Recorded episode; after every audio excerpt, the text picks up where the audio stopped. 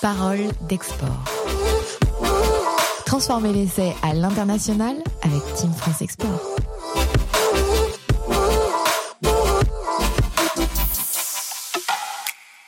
Comment garder le lien avec ses clients internationaux en période de Covid? C'est le sujet de notre parole d'export du jour, le premier podcast dédié aux acteurs de l'international, monté par la Team France Export et ses partenaires.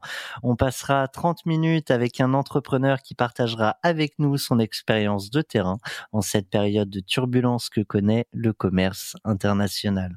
Alors pour vous, les entrepreneurs qui souhaitaient conserver ou conquérir de nouvelles parts de marché en dehors de de l'Hexagone durant cette crise.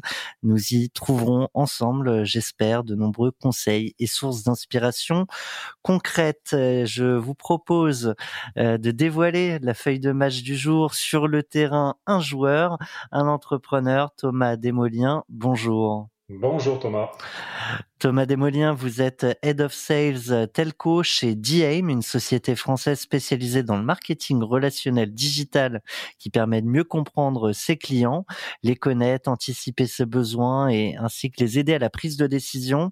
On va pas se cacher aujourd'hui, euh, le relationnel nous manque, mais euh, finalement, on arrive encore à trouver des, des solutions.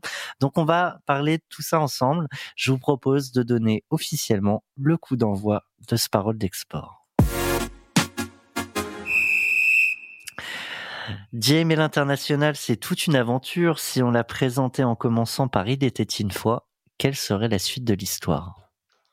Il était une fois un, visionnaire qui se prénomme Stéphane, Stéphane Amarcy, euh, qui est notre, notre dirigeant, euh, qui a, vu une, une, passion dans les données et la relation client, qui en a fait son métier de data scientist dans un premier temps, et qui a voulu aller encore plus loin et utiliser les nouvelles technologies de l'information, notamment le, machine learning, le deep learning et l'intelligence artificielle, pour permettre au plus grand nombre, et notamment les marketeurs qui sont euh, peu technophiles, de pouvoir utiliser ces outils, ces outils au quotidien. Alors on n'en est évidemment pas encore à ils vécurent heureux et eurent plein d'enfants. La fin de l'histoire, c'est pas pour tout de suite chez chez Diem. À l'instant T, on, parle d'une entreprise qui réalise près de 7 millions de chiffres d'affaires, dont près de la moitié à l'export. Euh, vous êtes présent dans un certain nombre de pays. Est-ce qu'on peut euh, citer les grandes zones géographiques que vous couvrez aujourd'hui? Oui, bien sûr. En fait, on couvre l'intégralité euh, du, globe à ce jour, mais néanmoins, on a des bureaux de, représentation en, Tunisie, où on a notre expertise euh, télécom, au Maroc également, euh, au Canada, qui est l'un des marchés très importants pour nous, puisque c'est une ouverture sur l'intégralité du marché nord-américain, et des bureaux de représentation locaux comme en Belgique et quelques agents dissipés au Moyen-Orient et en Asie. On découvre euh, à, travers votre présentation qu'on n'a pas forcément les mêmes stratégies d'implantation d'une zone géographique à l'autre. On, s'adapte constamment euh, en fonction de là où on s'implante. Tout à fait, je pense que c'est réellement une, nécessité pour euh, réussir à, l'international. Il faut qu'il y ait déjà une forte culture d'entreprise qui soit tournée vers une expertise métier. Donc c'est vraiment apporter à, nos clients, quelle que soit la zone, la zone géographique, ce niveau d'expertise mais bien entendu en prenant en compte la spécificité des marchés domestiques. Euh, donc ça, c'est par l'acquisition de, compétences par pays. Alors ça peut se faire de, plusieurs façons. Euh, tout d'abord euh, en effectuant des, recherches, et je pense qu'aujourd'hui Internet nous offre cette possibilité-là, mais c'est aussi par l'acquisition de, ressources euh, spécialisés dans chacun de ces euh, territoires. Euh, je vais prendre juste un exemple. Un, de nos responsables marketing CVM, le Customer Value Management, vient du, du territoire nord-africain et donc connaît très bien les marchés algériens, marocains, tunisiens, ce qui nous permet vraiment de pouvoir apporter une réponse claire et précise à nos clients. Vous adressez euh, différents euh, marchés sectoriels, également différents marchés euh, géographiques, peut-être plus spécifiquement sur le, le, sujet télécom que vous connaissez par cœur. Est-ce que tous les pays et du coup les entreprises qui sont cherchent les mêmes sujets ou est-ce que finalement la demande est la même quelles que soient les zones géographiques? Je dirais que dans les grandes lignes, les demandes sont peu ou prou équivalentes. On va plutôt raisonner en termes de, de use case, de cas d'usage de solutions comme la nôtre. Le premier va être bien entendu de générer des revenus complémentaires, de garder les clients, de travailler sur la fidélisation. Donc ces grands thèmes, effectivement, sont communs à toutes les zones géographiques, mais par contre, il y a vraiment des spécificités en termes de base de clientèle. Hein. Sur les marchés européens, par exemple, on est plus, tout du moins dans le, dans le domaine des telcos, bien entendu, sur euh, des, des marchés post-payés, c'est-à-dire vous engagez à l'avance avec un montant de facture qui est connu, euh, tandis que sur des marchés euh, comme le marché asiatique ou les marchés, par exemple, africains, on est plus sur des notions de prépayé. Donc, on consomme ce que l'on a acheté, donc on va payer à l'avance de la consommation, des produits ou des services. Et une fois qu'on a utiliser l'intégralité, eh ben, on doit se rendre euh, dans un bureau de vente ou alors acheter des cartes à gratter, parce que ça existe encore, hein, pour pouvoir recharger son téléphone mobile. Vous avez évoqué la fidélisation client, ça va nous permettre une transition euh, parfaite euh, pour notre sujet. Je vous propose, Thomas, d'entrer dans la mêlée. Oui.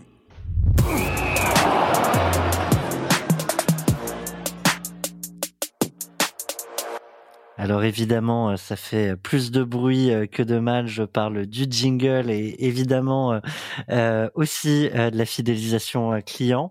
on, on, est là aujourd'hui ensemble pour échanger autour du, du lien qu'on a avec ses clients, en l'occurrence à l'international et a fortiori en cette période particulière qu'on connaît tous depuis quelques mois, qui est, qui est la période Covid.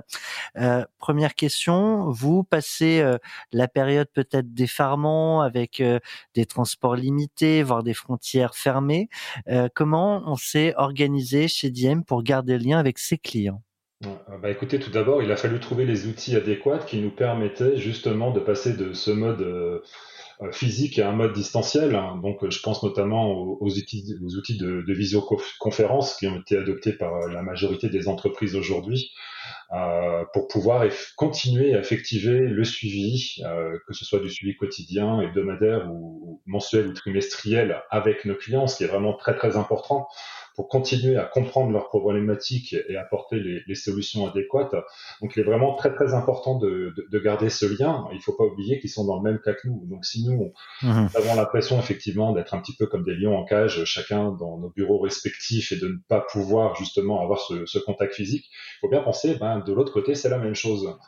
Et, et donc, euh, je pense que au travers de ces outils, et notamment la vidéo, je pense, apporte euh, énormément euh, pour, continuer à pouvoir voir les réactions aussi de nos interlocuteurs le body language, le fameux body language qui est mhm. important euh, pour euh, dans, dans, la relation client, nous a permis effectivement de, de continuer à, à, garder ce lien, à, à continuer le, le, business as usual, si je peux, employer un autre terme anglophone, et, et effectivement d'être flexible à la fois sur les horaires et les livrables, bien entendu ce que ce que j'entends derrière ça, c'est que même si la relation est, est différente, car à distance, euh, on accélère le la cadence en fait des, des échanges.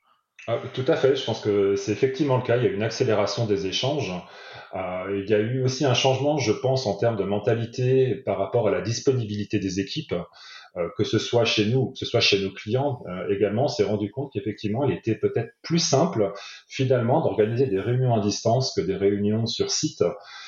Puisque bah, tout comme nous, hein, nos interlocuteurs étaient soit à leur domicile en, en télétravail ou alors isolés dans, dans leur bureau, dans, dans leurs locaux. Et in fine, ben, plus de concentration sur le travail et plus de disponibilité pour, pour tout et chacun. On s'en rend compte hein, avec tous ces temps de, trajet euh, gagnés, ben, finalement ça permet soit de, voir plus de monde, soit de voir plus souvent euh, ceux, euh, qu'on devait euh, rencontrer ou avec qui on devait échanger. Est-ce que la relation change dans la, la, la relation avec vos clients a, changé dans cette adversité? Alors pour certains oui, et pour, pour d'autres non. Pour certains, je pense qu'il y a eu un rapprochement qui s'est effectué naturellement euh, puisque bien entendu nous subissions les et nous continuons à subir d'ailleurs, hein, c'est pas fini, euh, les, les, les, mêmes euh, contraintes qui sont liées à cet isolement euh, par ces temps assez difficiles. Euh, donc on, s'est rendu compte que finalement on était un petit peu dans entre guillemets la même galère et, et que finalement il fallait vraiment s'épauler pour réussir ensemble dans un scénario win-win. pour d'autres, à contrario, c'était plutôt un, éloignement, malgré tous les efforts qui ont été fournis, certainement lié à un manque de moyens peut-être d'un point de vue informatique, d'un point de vue loin du zoom, loin du cœur. Voilà, c'est ça, loin des yeux, loin du cœur, malheureusement. Donc, euh, certaines cultures aussi hein, demandent plus de ce, côté physique, ce côté très sensoriel. Euh, je pense notamment à des cultures du Moyen-Orient, voire même les cultures africaines. Bien que sur l'Afrique, je peux pas généraliser parce que pour ce temps, ça se passe très très bien. Euh, néanmoins, ça peut être aussi un des aspects euh, qui, qui, qui, qui, est plutôt lié à la culture. Vous avez mis euh, tout un tas d'actions en place ah, bien entendu, bien entendu. Il y a une accélération, même je dirais, de, de nos actions qui, qui était déjà entamée, mais qu'on a dû euh, accélérer. Euh, je vais vous donner quelques exemples. Hein. C'est la mise en place d'événements digitaux avec nos clients. Donc, c'est amener cette expertise dont je, je parlais tout à, tout à l'heure au travers de, de, différents sujets et dans plusieurs langues. Donc euh, là, c'est cette notion de partage. encore une fois, on est tous dans le même bateau, et donc aidons-nous les uns et les autres. Euh, c'est également euh, la newsletter. Et est-ce que je me, permets de vous, couper, euh, Thomas Desmoliens, mais vous, vous l'avez dit, des, événements digitaux, des supports en plusieurs langues.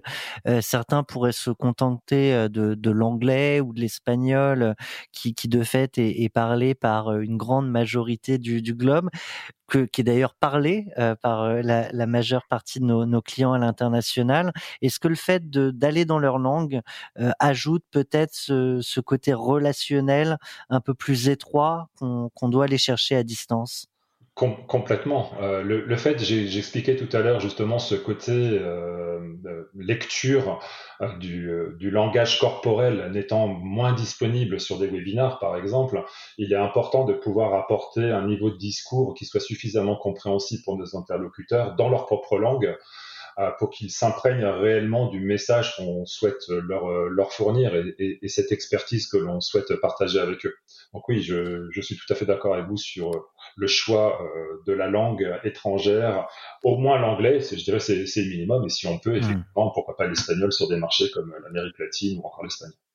Je vous avais coupé sur la, la question des newsletters. Mm bah, la newsletter, c'est un autre exemple, hein, justement, sur euh, ce, ce, côté relationnel euh, qui a été accéléré, puisque nous, on avait mis en place une, une newsletter, mais on n'avait pas, réellement de, de, de rythme, hein. c'était un petit peu au gré des actualités de notre société. Et donc, euh, on a accéléré le mouvement avec un rendez-vous maintenant qui est ponctué, donc trimestriel pour cette newsletter client, ce qui nous permet encore une fois de partager ces informations-là et bien entendu également euh, les réseaux sociaux qui jouent un, un grand rôle avec l'animation, euh, par exemple, de notre page LinkedIn, euh, qui a été elle aussi accélérée. Alors, on, on accélère la, la cadence. Euh, J'imagine bien qu'on n'invente pas du contenu pour en inventer. Du coup, on leur raconte quoi à cadence plus répétée à ses clients?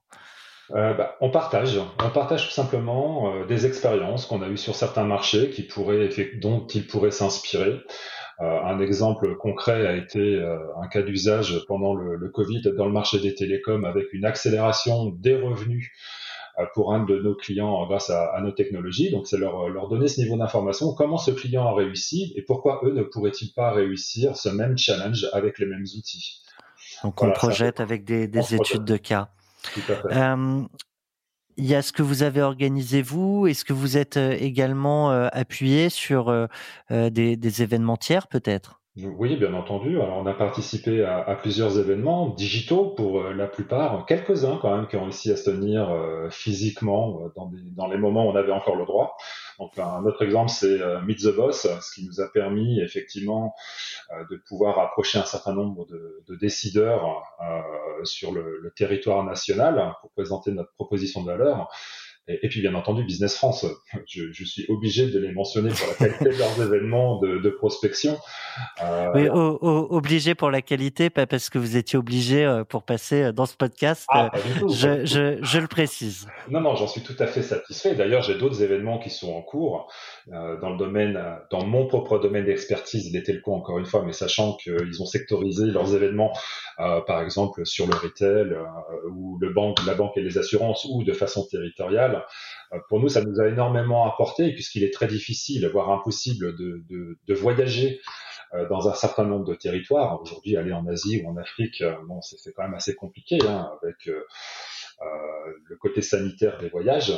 Euh, le, Business France nous apporte cette proximité euh, avec leur personnel qui est euh, sur place et qui nous permet de toucher un certain nombre d'acteurs auxquels on souhaite parler. Et c'est vraiment pour nous un, pilier de notre prospection à l'export. On avait eu euh, dans un précédent euh, Parole d'export euh, l'occasion d'échanger avec des organisateurs d'événements professionnels. On n'avait pas d'entrepreneurs pour pour avoir aussi leur son de cloche. Vous qui en avez du coup fait plusieurs, quel retour d'expérience vous pouvez en faire? Sur les enjeux relationnels, pardon, avec les consommateurs? Ouais, ouais, ouais, typiquement, c'est-à-dire que on, on va pas se mentir, une relation commerciale, elle, repose sur la confiance. Mmh euh, en l'occurrence, sur des événements euh, digitaux, on n'est pas dans cette proximité qu'on peut connaître sur des événements physiques.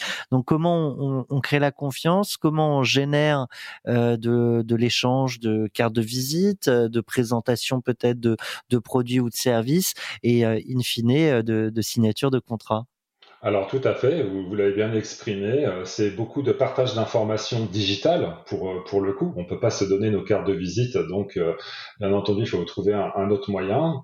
beaucoup de présentations vidéo de nos solutions et bien expliquer le contexte, bien expliquer également les avantages concurrentiels que, que cela peut, apporter, cette fameuse proposition de valeur dont, tout le monde parle. Euh, le partage, encore une fois, de cas d'usage, je pense que c'est vraiment important pour pouvoir se projeter dans l'utilisation d'une solution, quelle que soit la solution. Euh, d'ailleurs, et quel que soit aussi euh, le, le, vertical que cette solution adresse. Euh, c'est également beaucoup euh, de, de démos à distance euh, des outils. Encore une fois, aujourd'hui, on a la chance avec Internet de pouvoir le faire à distance, montrer que ce n'est pas de la, de la, vente PowerPoint, mais qu'il y a réellement un produit derrière et qui fait ce qu'il est censé faire. Donc bien le montrer au travers d'exemples très très concrets. Euh, et, et, et, puis encore une fois, après, je pense que c'est ce côté relationnel, être très euh, très naturel. Euh, voilà, moi je suis naturel au téléphone comme je pourrais l'être euh, en, en, présence physique, toujours émettre de soi-même, je dirais, de sa propre personnalité. donc on partage toujours hein, qui on est dans une relation de vente et, et, ça on continue à le faire à distance, même si c'est quand même plus facile autour d'un bon repas ou, salle, ou dans une salle de réunion. C'est vrai qu'on on a tendance à l'oublier, mais on, on, vend aussi parfois par téléphone avec le, le simple son de, de sa voix souriante. euh, on a beaucoup d'auditeurs qui, euh, qui eux euh, travaillent en, en, D2C, direct to consumer. Euh, en l'occurrence, vous, vous êtes en, en B2B. Néanmoins, vos clients, eux, ont des enjeux relationnels avec leurs consommateurs en B2C, et, et c'est en l'occurrence votre métier de, travailler ces sujets-là. dans cette période, qu'est-ce qui a été mis en place pour eux de leur côté? Alors effectivement, c'est réellement notre cœur de métier, hein, étant sur le, le, B2B2C. Donc il était important de pouvoir apporter des solutions à, nos clients dans ces moments très troubles, sachant que bah, chacun d'entre nous, on a eu des, des comportements complètement erratiques. Du jour au lendemain, on est confiné, donc on va avoir un mode de consommation qui va être différent. Le surlendemain, on a le droit d'aller à tel endroit et plus à cet endroit-là. Donc, donc, donc, finalement, c'est très difficile pour toute marque de pouvoir anticiper les besoins de ses propres consommateurs, de ses, de ses propres clients. Donc aujourd'hui, la technologie apporte cette aide et, qui permet de, de prédire au quotidien par rapport à l'information de la veille ce que le consommateur euh, va probablement, quel comportement il va probablement adopter. On, peut donner un exemple? Oui, justement, j'allais vous donner un petit exemple. J'en ai parlé très brièvement tout à l'heure. Donc, dans, dans, le domaine des, des telcos, un, de nos clients euh, qui se situe dans, dans l'océan Indien euh, a, a, réussi à augmenter euh, la part de ses ventes sur des offres ciblées grâce à, au score prédictif. Donc, en gros, un score prédictif, c'est de pouvoir déterminer quelle est euh, l'appétence à avoir tel comportement ou acheter tel produit. Et il se base en fait sur des données historiques. Donc, ce qui permet de pouvoir dire aujourd'hui, bah, ce produit, je le propose plutôt à telle personne parce qu'il a ce comportement-là aujourd'hui, donc il a plus d'appétence à acheter ce produit ou ce service. Et des solutions comme la nôtre qui sont basées sur de l'intelligence artificielle permettent de le faire très très très très rapidement, à contrario de quelqu'un, un data scientist ou un data analyst qui le ferait de façon manuelle. Donc au quotidien, on peut savoir quelle est son appétence à son produit et donc proposer le produit le plus adapté. Et, justement, euh, cette analyse des, changements de comportement des clients, elle amène aussi à retravailler les offres, les produits, c'est ce que vous disiez. Euh, et je crois que notamment, il y a eu des opérations spécifiques liées justement au Covid, c'est-à-dire que dans, dans cette période d'adversité, on, trouve aussi des opportunités. Tout à fait. Et je pense que même que c'est nécessaire pour pouvoir apporter euh, le, produit, quel que soit le, le, produit, qui soit adapté à la situation à l'instant T. Donc effectivement, il y avait un changement de comportement dans les télécoms. On est passé euh, beaucoup plus sur des usages type euh, data, 4G, 5G euh, pour les pays qui ont la chance de, déjà l'avoir. Et donc il a fallu qu'il a fallu que les opérateurs puissent adapter leurs propres produits par rapport à ces nouveaux usages. Et donc, en l'occurrence, nous, nous, les accompagnons pour pouvoir déterminer quel est le, bon produit. Est-ce que je mets 10 gigas de données ou est-ce que j'en mets 50 ou est-ce que je le vends en 10 euros ou je le vends en 20 euros? Donc tout ce travail-là peut être effectivement. Où est-ce qu'on les ou est-ce qu'on offre des datas supplémentaires euh, pour, euh, pour créer la fidélisation? Ce qui est aussi encore une, une, autre option. Tout à fait. Alors on, va siffler euh, la fin du match, Thomas Desmoliens, mais la bonne nouvelle c'est qu'après le match, il y a l'après-match.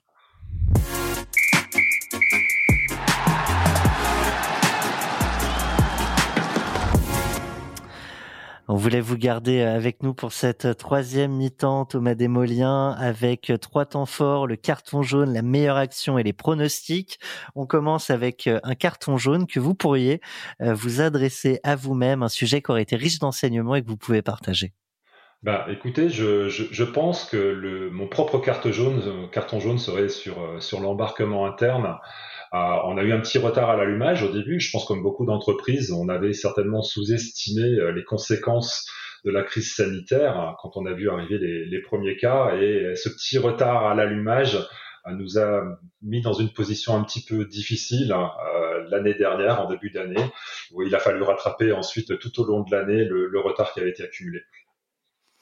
Si on partage la meilleure action ah bah la meilleure action, c'est de continuer à gagner des clients pendant le Covid sans, sans les voir physiquement, comme on l'a dit tout à l'heure. Et je pense que c'est l'une de, de, nos grandes fiertés. Et la, la deuxième grande fierté que l'on peut avoir pour nous en 2020, euh, c'est une levée de fonds en, en, plein mois de mars, en plein Covid, donc qui était travaillée depuis un certain temps, mais ce qui prouve que nos investisseurs gardent la confiance en, notre, en notre solution.